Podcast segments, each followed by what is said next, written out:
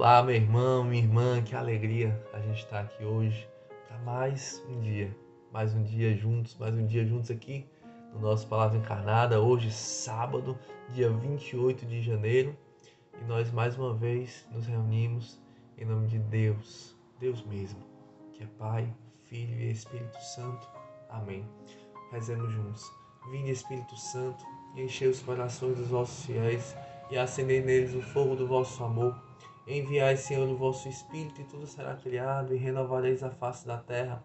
Oremos, ó Deus que instruíste os corações dos vossos fiéis, com a luz do Espírito Santo, fazei que apreciemos retamente todas as coisas, segundo o mesmo Espírito, e gozemos sempre de suas consolações, por Cristo, Senhor nosso. Amém. Bem, pessoal, vamos agora ler né, o Evangelho que a liturgia nos propõe para hoje. Está lá no livro de Marcos, capítulo 4, versículos de 35 a 41. Naquele dia, ao cair da tarde, Jesus disse aos seus discípulos: Vamos para outra margem.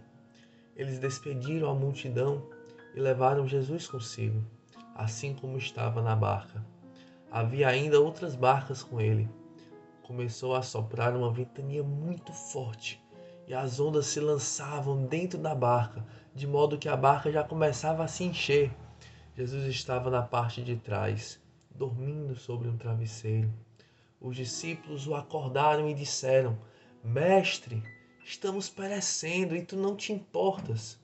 Ele se levantou e ordenou ao vento e ao mar: Silêncio, cala-te. O vento cessou e houve uma grande calmaria. Então Jesus perguntou aos discípulos: Por que sois tão medrosos? Ainda não tendes fé.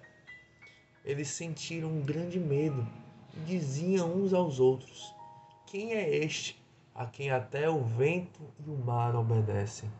Meus irmãos, estas são para nós palavras da nossa salvação. Glória a vós, Senhor.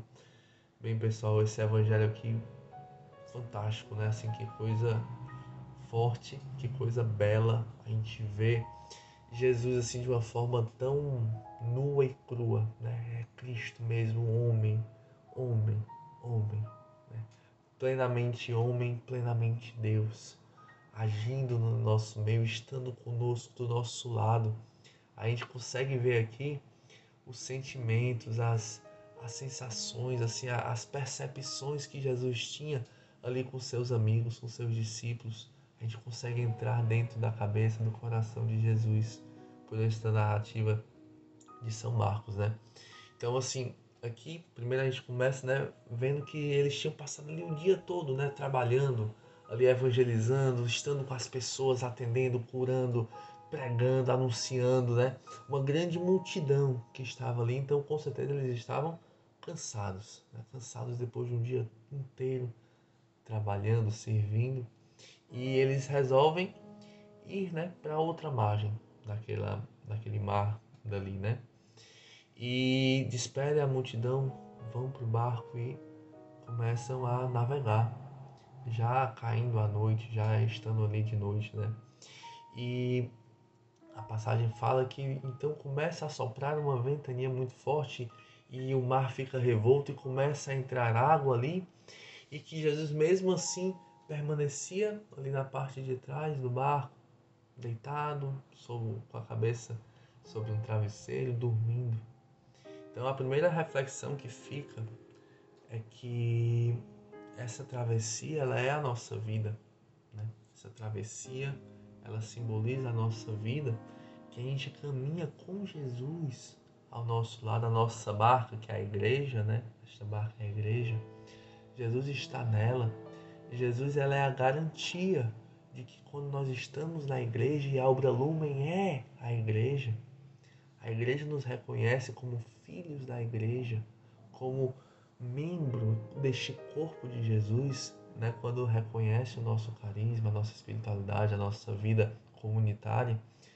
Então, nós somos esta igreja que está ali, né, que é o barco, navegando neste mar da vida, nesta igreja militante aqui com Jesus, e a gente, mesmo estando com Jesus, mesmo tendo ali todas as garantias de que a nossa vida está nas mãos de Deus mesmo, a gente fica ainda, meu Deus, preocupados demais, medrosos demais, inquietos demais, ansiosos, duvidando, achando que aqui vai dar tudo errado. Mas como que vai dar tudo errado se Deus está conosco? Como que não vai acontecer se nós estamos navegando com, na vontade de Deus, na sua igreja? naquilo que Cristo deixou e disse que as portas do inferno nunca vão, nunca vão prevalecer sobre ela. Nós estamos nesta barca, a barca em que Jesus está e que garante que vai chegar até o final. Eu lhe garanto, meu irmão, porque não sou eu que garanto, é Cristo quem garante que se você estiver nesta barca, de corpo e alma, com todo o teu coração, vivendo aquilo que a igreja te pede, vivendo aquilo que a comunidade te pede por meio dos nossos direcionamentos, das nossas regras de vida, você vai chegar com Jesus do outro lado. Você vai para o céu. Você vai muito provavelmente ser santo. Porque é isso que a igreja nos ensina. Tinha um papa que falava assim que me dê um religioso que vive as regras da sua comunidade, que eu canonizo na hora. É santo em vida. Então, é, a nossa garantia é Jesus. A nossa garantia é a sua igreja, que nós estamos aqui com Ele. E mas mesmo, mesmo assim nós muitas vezes somos como que os discípulos e ficamos inquietos, ficamos com medo. Medo aqui é uma palavra muito importante. Uma das palavras que Deus mais nos fala durante toda a Bíblia, especialmente no Evangelho, é coragem. Coragem. Não tenham medo. Não tenham medo.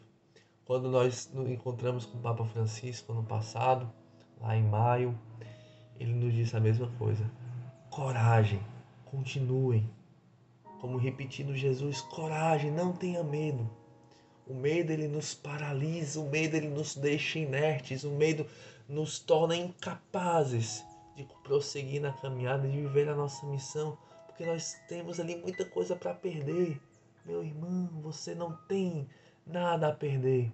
A única coisa que você tem a perder é Cristo. Cristo está contigo. O que é que tu tem medo? Deixa para trás este medo. São João lá na sua carta ele fala que o perfeito amor lança fora todo medo. Quem tem medo não é perfeito no amor ainda. Então que a gente possa deixar este amor de Cristo invadir o nosso coração e nos dar toda a segurança que a nossa alma precisa a nossa segurança está em Deus. A nossa confiança está em Deus, está em Ti, Jesus, e ninguém mais. Não está nas nossas forças, nas nossas capacidades, nos nossos dons, mas está em Ti, Jesus. E o último ponto né, que eu queria meditar aqui com vocês é a resposta de Jesus, né? Que quando os discípulos vão lá e acordam Jesus, e é engraçado você ver a reação de Jesus aqui, porque é como se Jesus estivesse assim um pouco irritado até, sabe? Assim, um pouco a sensação, pelo menos, que eu tenho, né? Quando eu vejo, não sei se é da minha experiência com Deus também, que às vezes quando. Não é que Deus te fique chateado comigo, mas ele fica, poxa, Felipe, de novo, Felipe, como você é lento, por que, que você não, não fez o que eu te pedi? Então talvez Deus esteja falando agora com você a mesma coisa, né? Por que, que tu é tão medroso? Por que, que tu não tem fé? Por que, que tu não se lança, cara? Vem cá, meu filho, eu estou contigo. Por quê? Por que este medo todo? Por que este medo todo se eu estou do teu lado? Se sou eu que te chamo? Se sou eu que fiz o convite, vamos para outra margem, vamos comigo. O convite é meu. Eu garanto, eu estou contigo, né? E os discípulos eles também tiveram que passar por esta experiência de levarem ali um, um, uma exortação de Jesus, né? Na caridade, mas também um dizendo, meu Deus, tanto tempo que nós estamos juntos e vocês ainda estão com este medo todo. Tanto tempo que eu tenho falado com vocês, que eu tenho feito vários sinais ao redor de vocês e vocês ainda têm esse medo. Lancemos fora este medo. Deixemos que o perfeito amor, o amor de Deus derramado pelo Espírito Santo no nosso coração, lance fora todo medo. porque quem tem medo ainda não é perfeito no amor. Amém? Então que Nossa Senhora, esposa do Espírito Santo, possa derramar sobre nós esta graça, este grande dom que é o amor de Deus, seu Espírito Santo, tirando de nós todo o medo. Amém?